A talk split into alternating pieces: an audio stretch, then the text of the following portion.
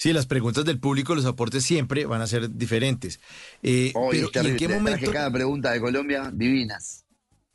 Sí, qué bueno, qué bueno. Y me traje muchas anécdotas cuando me recuerdo que yo estaba en, Mezcal Cantina, que fue donde hice la presentación, y mm, recuerdo que en la primera fila llegó una parejita y a los 20 minutos de charla se levantaron y se fueron, cada uno por su lado.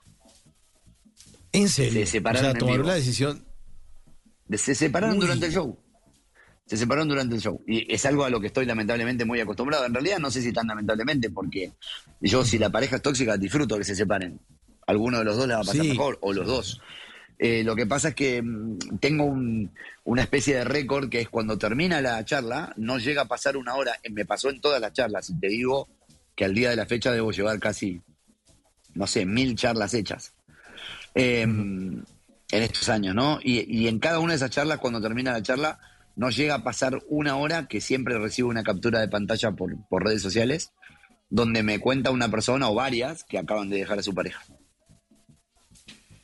Yo, la verdad, soy partidario de las relaciones que se rompen.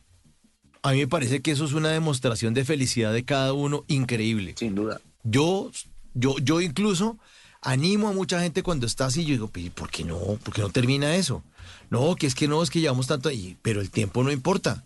No, que es que los niños, pues usted no van a ser la primera pareja que sí, pero Mauri, no, que es, que, es algo muy es algo muy clásico. En una relación tóxica, la, persona, la última persona que se entera que la relación es tóxica es quien está dentro de la relación. Porque la, la, persona que está en una relación tóxica está, está sufriendo manipulación de la otra parte y es una persona que te está haciendo sentir una falsa sensación de libertad cuando en realidad solamente te está dejando decorar la jaula. Uf, qué fuerte eso. ¿Cuántos, ¿Cuántas personas que nos están escuchando en este momento pueden estar en eso, ¿no? En una jaula de Lamentablemente yo creo que, yo creo que muchas. Yo creo que lamentablemente muchas y si, si mi aporte y mi granito de arena es esta saga de libros para que la gente pueda lograr eh, dar un puntapié inicial, eh, yo me conformo con eso porque honestamente cuando yo empecé a escribir hubiera sido vital para mí recibir el aliento de alguien y honestamente no lo tuve, me lo tuve que buscar solo. Entonces, si mi mensaje o, mi misión era esta, bienvenido sea. Aquí en Argentina está muy mal visto mi libro. Eh, por parte de, de, muchas personas, porque sobre todo de la gente manipuladora o la gente narcisista, la han llegado, lo han llegado a bautizar como la Biblia negra por el hecho de que dicen que una vez que lees mi libro te separas. Y que y además he, tenido que estar con custodia policial en la puerta de mi casa, he recibido amenazas de todo tipo, de mucha gente que lógicamente que cuando sus parejas lo dejan le echan la culpa a mis libros y no se hacen cargo de sus errores.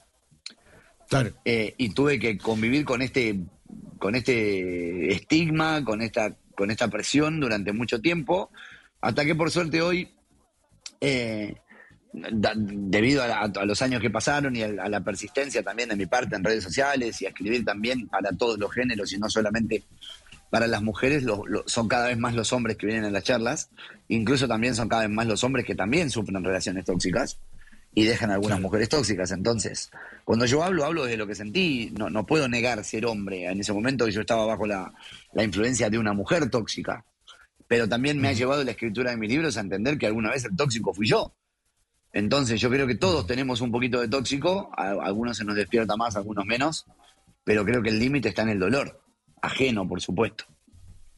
En las noches la única que no se cansa es la lengua.